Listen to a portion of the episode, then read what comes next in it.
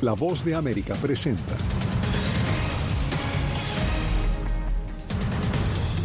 Corte Internacional de Justicia ordena a Israel tomar medidas para evitar muertes de civiles en Gaza. Sin acuerdo bipartidista, en vilo permanecen negociaciones en el Capitolio sobre la política migratoria. Revive la polémica por la pena de muerte en Estados Unidos luego de que Alabama ejecutara a un preso con gas nitrógeno.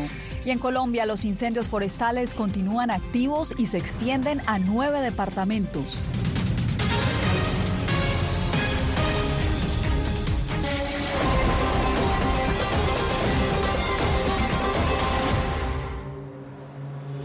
Bienvenidos al Mundo al Día, les saluda Yasmín López.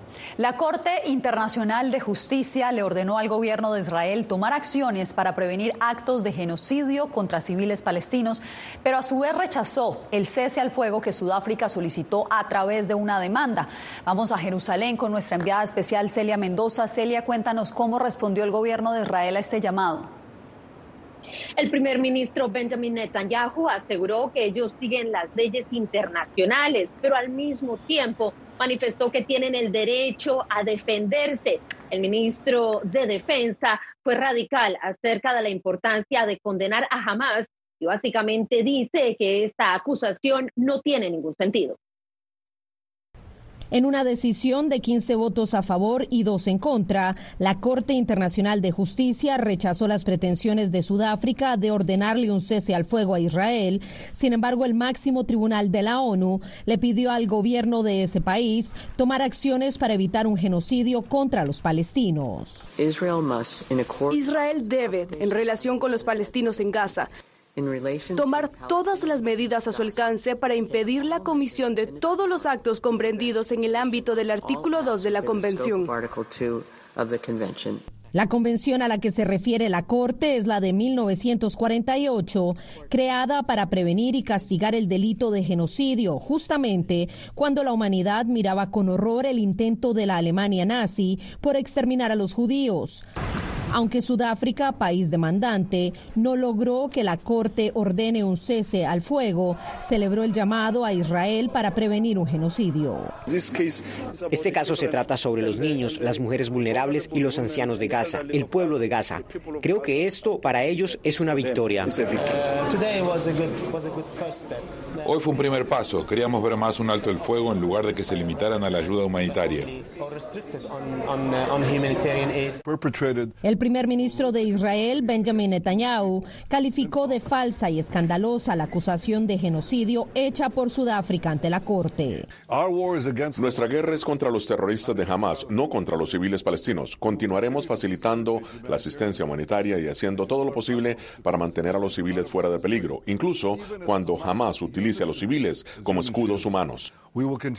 Entre las acciones que demanda la Corte para prevenir un genocidio está la de facilitar el ingreso de ayuda humanitaria a Gaza, una orden que se complica aún más tras la decisión del Departamento de Estado de suspenderle temporalmente los fondos a una de las agencias de la ONU que opera en Gaza. Estados Unidos está extremadamente preocupado por las acusaciones de que 12 empleados de la Agencia de Naciones Unidas para la Población Refugiada en Palestina podrían haber estado involucrados en el ataque terrorista de Hamas contra Israel el 7 de octubre. Los fondos fueron congelados mientras se investigan las acusaciones.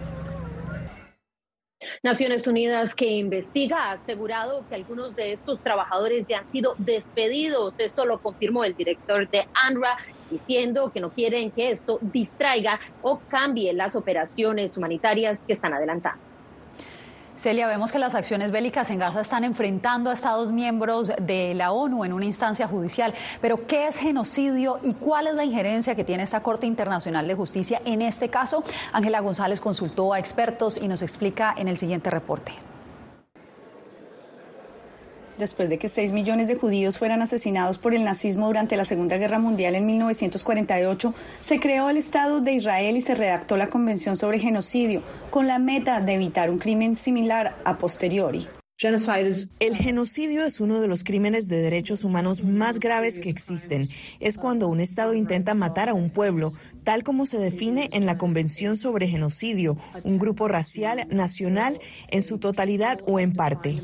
A comienzos de enero, Sudáfrica, miembro de la ONU, alegó que Israel llevó a cabo un genocidio en Gaza y solicitó medidas de emergencia para un cese al fuego. Sudáfrica presentó su alegato ante la Corte Internacional de Justicia con sede en La Haya, Países Bajos, la instancia más alta de las Naciones Unidas para disputas entre estados. La Corte, compuesta por 17 magistrados, encontró que tiene jurisdicción y ordenó seis medidas provisionales para evitar un genocidio previas a un fallo definitivo y le dio un mes para que Israel presente evidencias en su defensa. Tenemos que tener mucho cuidado al utilizar la Convención sobre Genocidio del Tribunal Internacional de Justicia, simplemente porque tiene jurisdicción sobre la Convención sobre Genocidio y no sobre casos reglamentarios de crímenes de guerra.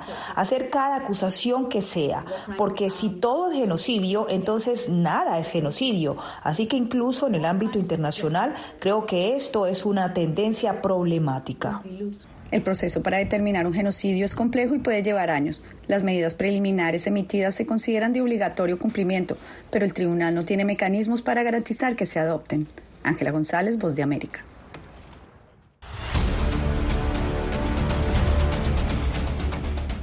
Legisladores en el Congreso estadounidense siguen divididos en torno a un acuerdo bipartidista para modificar la política migratoria y así renovar la cooperación a Ucrania. De hecho, representantes republicanos se han ido distanciando de las negociaciones adelantadas durante las últimas semanas. ¿A qué se debe esta situación, Jorge Agobián?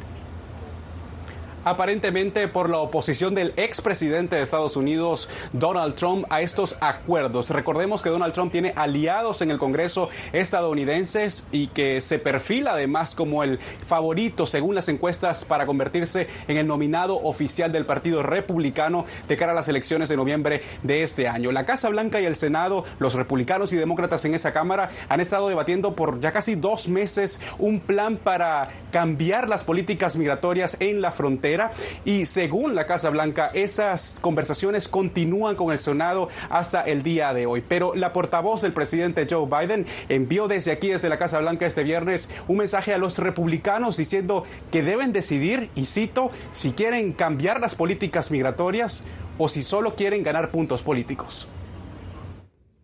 Sin avances y más bien con posibles retrocesos, luce un acuerdo bipartidista para solicitar ayuda a Ucrania y otros países a cambio de reforzar la seguridad fronteriza y modificar la política migratoria.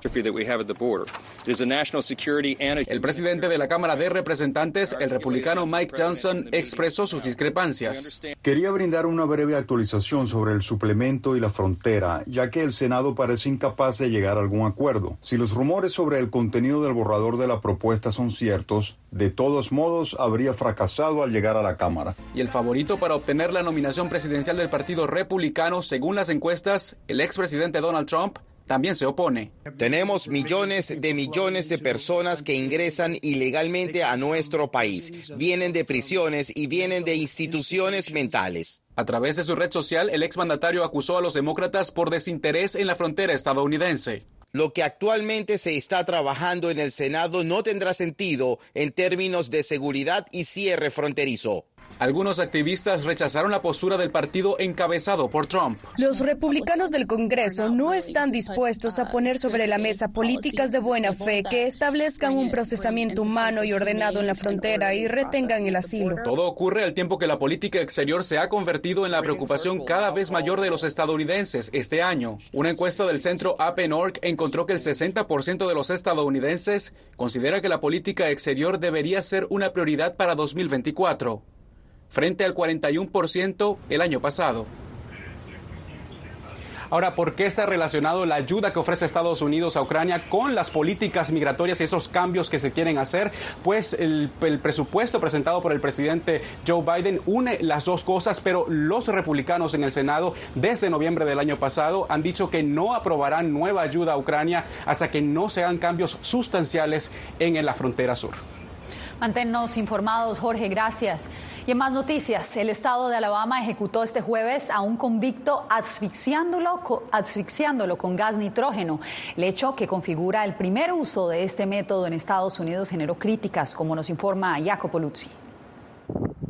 El condenado a muerte en Alabama, Kenneth Smith, fue ejecutado el jueves por la noche mediante hipoxia de nitrógeno. Se trata de la primera ejecución con este método en Estados Unidos. Las últimas palabras de Smith fueron, esta noche, Alabama hizo que la humanidad diera un paso atrás y sufriendo mucho, según su pastor. Lo que vimos fueron minutos de alguien luchando por su vida. Lo vimos jadeando y moviéndose de un lado a otro. Vimos todo tipo de cosas salir de su boca, aún con la máscara puesta. Smith fue declarado muerto casi media hora después del comienzo del procedimiento. El gas fluyó durante 15 minutos. Según periodistas presentes, Smith se retorció por dos minutos antes de sucumbir a la sofocación después de varios minutos. El gobierno estatal dijo previamente que el nitrógeno habría hecho que Smith perdiera el conocimiento en segundos y muriera en minutos. Después de la ejecución, afirmó que todo transcurrió como se esperaba. Parece que Kenneth Smith trató de contener la respiración tanto como fuera posible. También luchó un poco contra las ataduras, pero hubo algunos movimientos involuntarios y algo de respiración agónica. Ahora Alabama ha sido blanco de una fuerte condena por esta ejecución, incluso por parte de Naciones Unidas, que la definió como inaceptable. Podría equivaler a tortura, trato inhumano y degradante en violación de los tratados de derechos humanos que Estados Unidos ha firmado. Alabama, no obstante, reiteró que continuará utilizando el gas nitrógeno en futuras ejecuciones, mientras otros estados podrían explorar el uso de este nuevo método. Estados Unidos es el único país en las Américas donde aún existe la pena de muerte. Jacopo Luzzi, Voz de América. Un jurado ordenó al expresidente Donald Trump compensar a la escritora E. Jean Carroll con la suma de 83 millones de dólares por el caso de difamación que ella entabló contra él. El veredicto se centraba solamente en el monto que debería pagar el expresidente. Nos vamos a Colombia porque en alerta continúan las autoridades por los 34 incendios forestales que arden desde hace una semana. Bomberos y soldados intentan controlar las llamas que amenazan a Bogotá y otros nueve departamentos, ya nueve departamentos, como nos informa Jair Díaz. Nos hemos trasladado muy cerca al puesto de mando unificado que han dispuesto las autoridades aquí en Bogotá, en el cerro conocido como El Cable, donde más de 300 personas, entre socorristas, militares y bomberos, continúan tratando de apagar esas llamas y ese humo que está afectando la calidad del aire en Bogotá. Una emergencia ambiental ocurrida esta semana y que está afectando a nueve departamentos del país a raíz del fenómeno del niño. El presidente Gustavo Petro solicitó ayuda internacional. En el siguiente informe les contamos.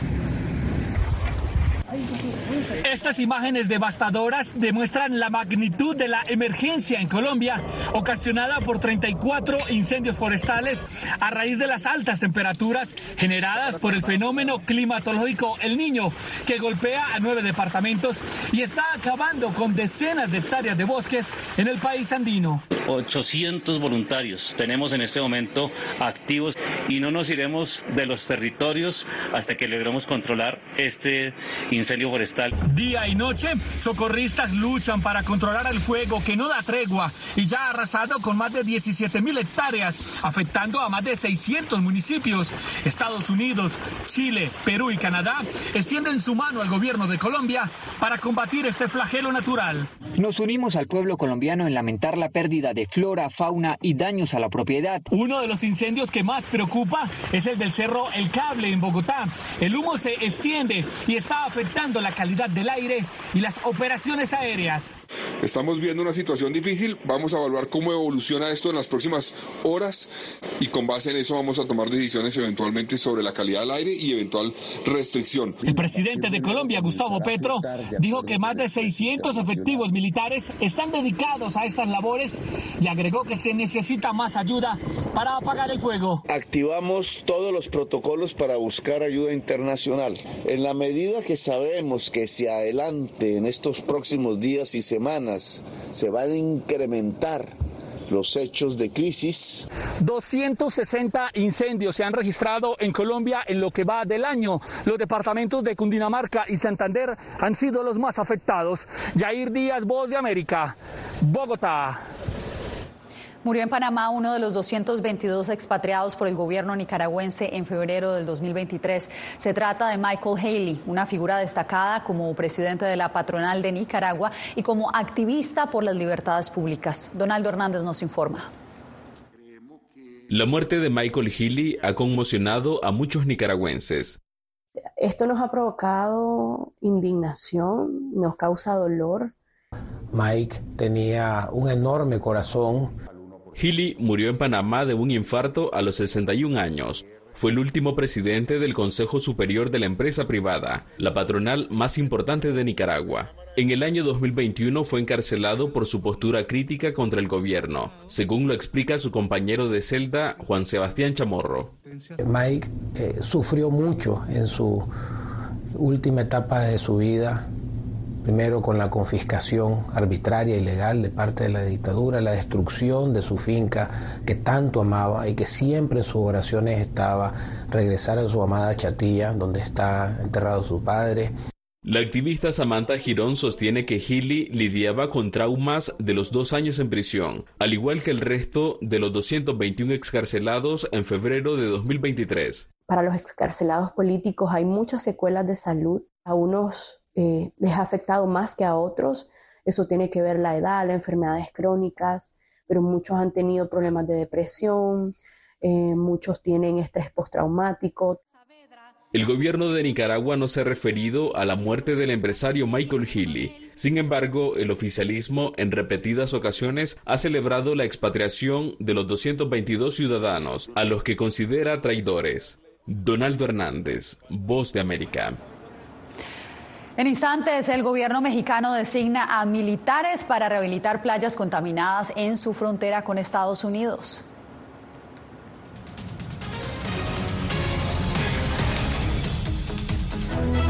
Tres meses después del ataque de Hamas en territorio israelí, Seguimos. ¿Cómo se.? Celia Mendoza, corresponsal de La Voz de América, regresa al terreno donde la guerra continúa. Esta es la escena de más de una semana. Para brindar reportes precisos, balanceados y de interés. Justo pueden observar en el cielo. Todavía... Siga nuestra cobertura especial en nuestras redes sociales y en vozdeamerica.com el crimen organizado asesinaba a los chicos y luego cremaba los cuerpos. Periodismo, la prensa libre importa, una coproducción de La Voz de América y Latina. Sí que es complicado hablar acá de libertad de expresión. Disponible en vozdeamerica.com. Soy Diva Cash, periodista y presentadora de La Voz de América. Ir más allá de la noticia, escuchar las voces de las minorías y de las comunidades más vulnerables para informar sobre sus necesidades y logros es mi pasión. Desde Washington, visibilizar la diversidad étnica de Estados Unidos y de la comunidad hispana es parte de una pasión que compartimos en La Voz de América, donde la prensa libre importa. Que empiecen a callar a periodistas, que empiecen a callar medios. Periodismo, la prensa libre importa. Una producción especial de La Voz de América. Porque al final lo que está en juego no solo medios de comunicación, sino la democracia de un país. Disponible en vozdeamerica.com.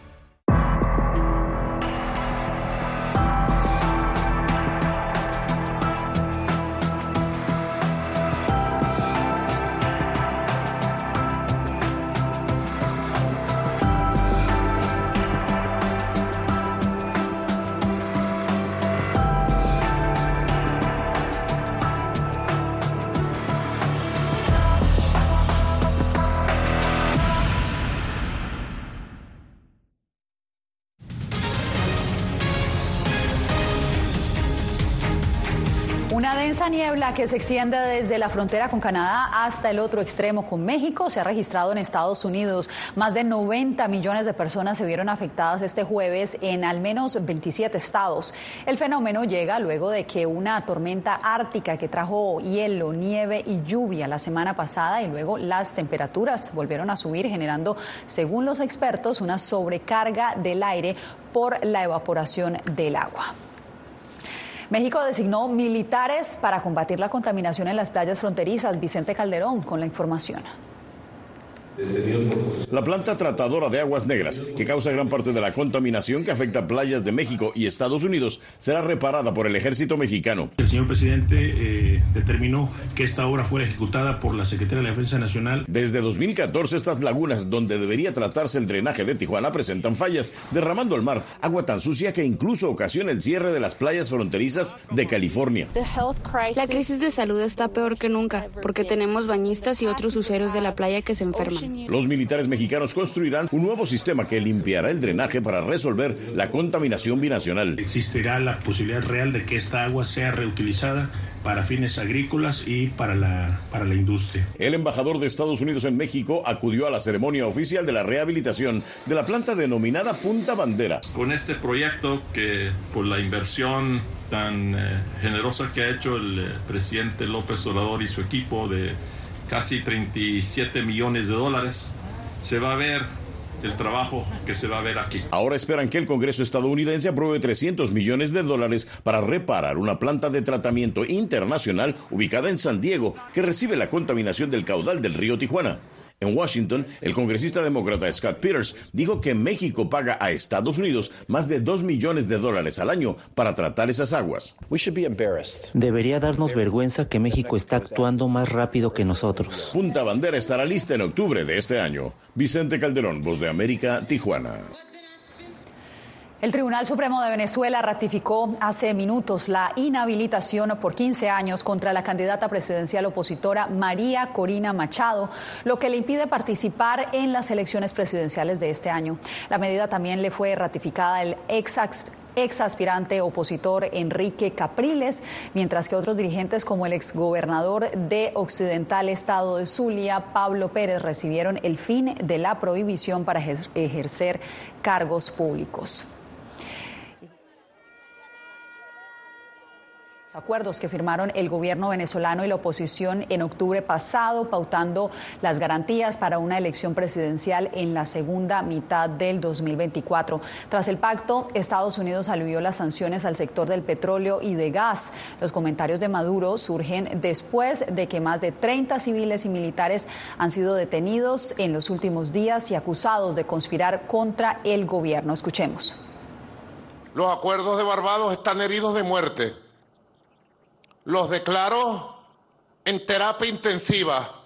Ojalá podamos salvar los acuerdos de Barbados y empujar a través del diálogo grandes acuerdos de consensos nacionales de verdad cara a cara, sin cartas escondidas, a través de un comunicado, la Plataforma Unitaria Democrática dijo que rechazan enérgicamente la nueva ola represiva del régimen al repetir el patrón de violación de derechos humanos que por años ha utilizado. Bien, usted no se mueva porque al regresar, ¿cómo va Honduras tras dos años de presidencia de Xiomara de Castro? Le contamos.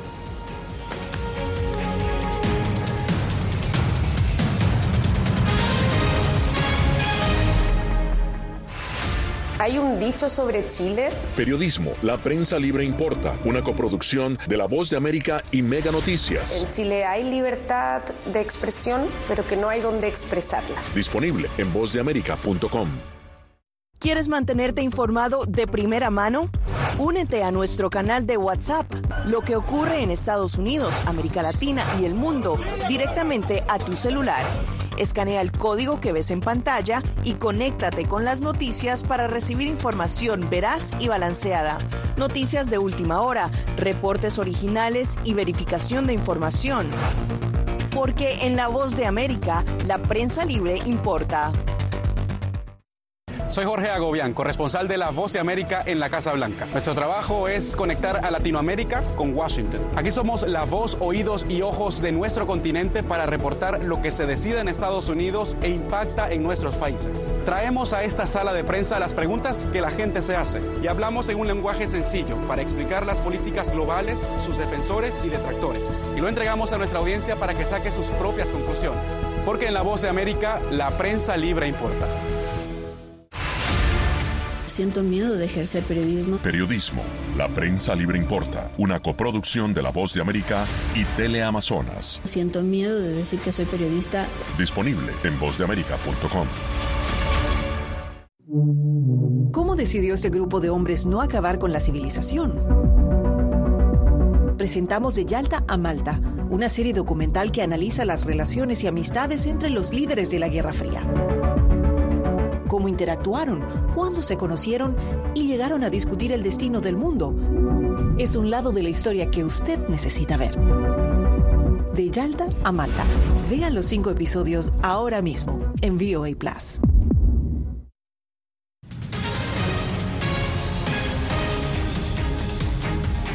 Honduras cumple dos años bajo el mando de Xiomara Castro. Su gobierno asegura que busca reconstruir un Estado de Derecho vulnerado por la corrupción, mientras que sus detractores aseguran que su presidencia no ha llevado ni austeridad ni los avances que prometió. Óscar Ortiz desde Tegucigalpa con el reporte. Al cumplir dos años de mandato, la presidenta Xiomara Castro pronunció un mensaje a la nación en el cual aseguró que busca reforzar el aspecto social. Priorizamos el sentido social para la creación de empleos dignos con salarios justos y la protección social con programas dirigidos a las más vulnerables. Castro dijo haber obtenido logros en materia económica y en política exterior, incluyendo el establecimiento de las relaciones con China, con la meta de acceder a nuevos mercados. El analista Kenneth Madrid considera que la gestión de Castro aún no logra un cambio sustancial. La austeridad no llegó y ahora prácticamente estamos en la misma circunstancia de los gobiernos anteriores. Segundo punto, no hubo una mejoría en los sistemas de salud ni educación. Ha tardado mucho, ha ido de manera muy lenta. Rodolfo Pastor, ministro de la Presidencia, dijo que el gobierno busca reconstruir un Estado de Derecho vulnerado por la corrupción. La es que seguimos avanzando en el proceso de establecer en el país una comisión internacional que a lo largo de varios años, porque esto no toma un año, no toma unos meses, a lo largo de varios años se va a instalar en Honduras y va a llevar a cabo un trabajo eh, riguroso que nos permita fortalecer el trabajo de los entes operadores de justicia en nuestro país. Castro presentó su informe ante el Congreso Nacional y ante la comunidad internacional. Este fin de semana la mandataria planea encabezar una marcha en apoyo a sus dos años de gobierno. Oscar Ortiz, Voz de América, Tegucigalpa. Hacemos una nueva pausa, usted no se mueva, volvemos en instantes. Hola, soy Natalí Salas Guaitero, conductora de La Voz de América. Desde pequeña desarrollé un gran deseo por darle voz a aquellos que son invisibles por una u otra razón. Ya ha sido reforzada. Me enorgullece ser parte de La Voz de América, un equipo en el que la ética y la búsqueda de la verdad siempre son el norte. Ser periodista es una gran responsabilidad porque somos defensores de principios de libertad y para mantenerlos, la prensa libre importa.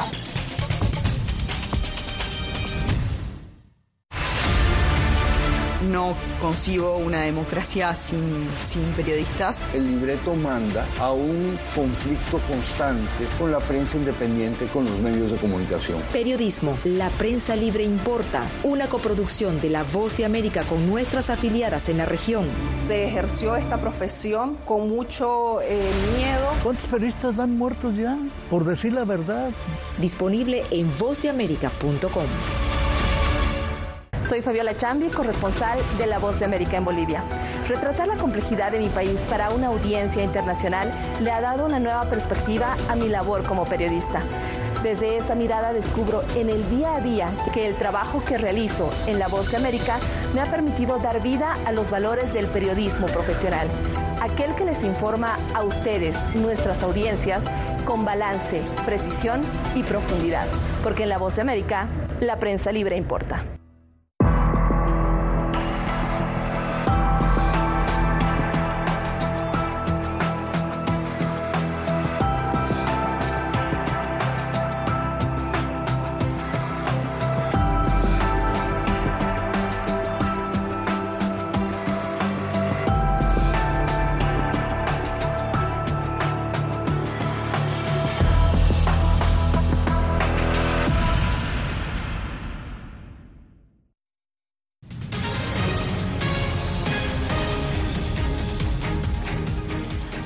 Tal como ocurre cada invierno, las, los exuberantes bosques del centro de México se tiñeron de naranja con, los, con las miles de mariposas monarca que escapan de las frías temperaturas en Canadá y Estados Unidos. Ellas pueden viajar hasta 3.000 kilómetros hacia el sur, pero las frágiles mariposas tienen cada vez una población más pequeña. Justamente por eso fueron declaradas por la Unión Internacional para la Conservación de la Naturaleza como una especie vulnerable. Nos despedimos estas lindas imágenes. Gracias por acompañarnos en esta semana de información. Que tengan un feliz fin de semana. Les informó Yasmín López.